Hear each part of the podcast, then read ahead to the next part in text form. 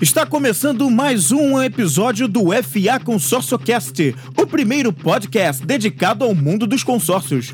Para tirar suas dúvidas, levar informação e comunicar tudo o que você gostaria de saber e aprender sobre consórcio. Eu sou o Flávio Moreira, o seu apresentador, e estaremos juntos nos próximos minutos.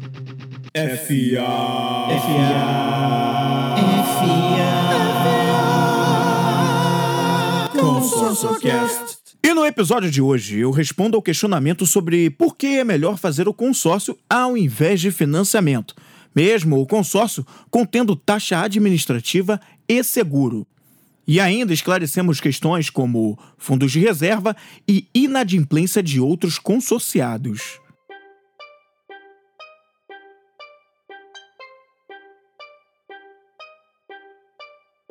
As administradoras, as quais representamos, a Rodobens e Canopus, não cobram fundo de reserva. E ainda assim, podem efetuar devolução de valores residuais aos clientes ao final de cada grupo. As taxas administrativas são o custo que as administradoras de consórcio cobram para administrar os grupos em prol dos próprios clientes e são cobradas dentro da política de mercado de consórcios. Os seguros já são inclusos nas parcelas, garantem ao consorciado a quitação de sua dívida, inclusive em prol de seus beneficiários, em casos de imprevistos quanto ao pagamento das parcelas, sendo que, mesmo assim, as parcelas ainda ficam mais baratas do que no financiamento, não se comparando aos juros cobrados pelas instituições financeiras. FA. Quanto à inadimplência, é considerada nos casos de consorciados desistentes, assumidas pela administração dos grupos. Daí essas taxas administrativas, pois a cota daquele desistente pode passar para outro cliente sem custos adicionais. Apenas assumirá a cota naturalmente nos valores atuais, cuja atualização será feita na própria contemplação, onde terá direito ao bem com o valor atual absorvido de acordo com a respectiva contemplação.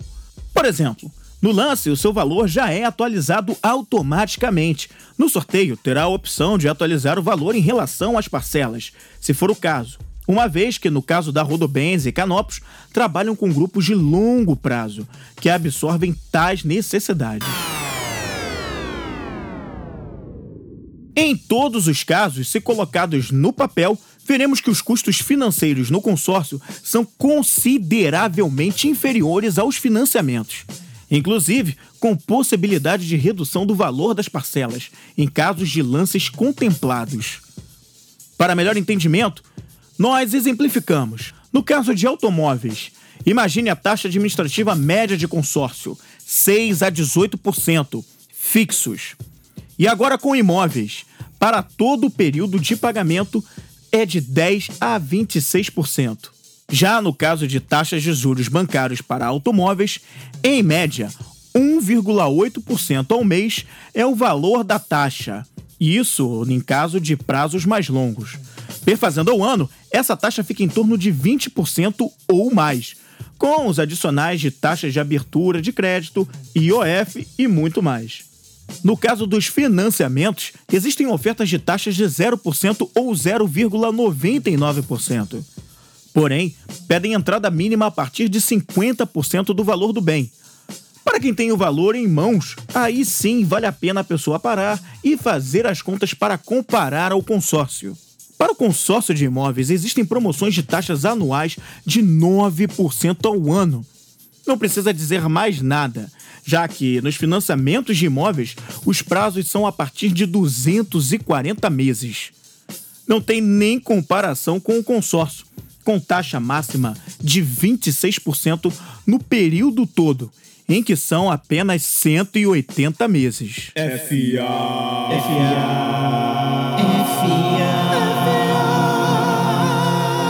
ConsórcioCast. Enfim, se você realmente quiser se planejar e pagar muito menos, principalmente em imóveis, o consórcio é a solução. Você fica por dentro de muito mais sobre consórcio no blog da FA Moreira Representações,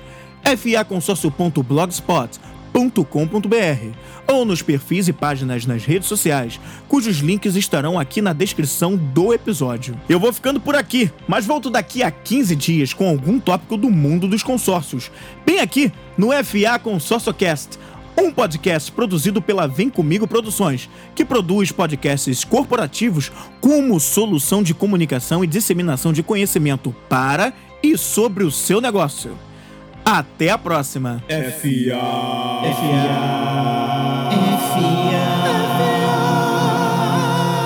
FA. Consórcio Cast.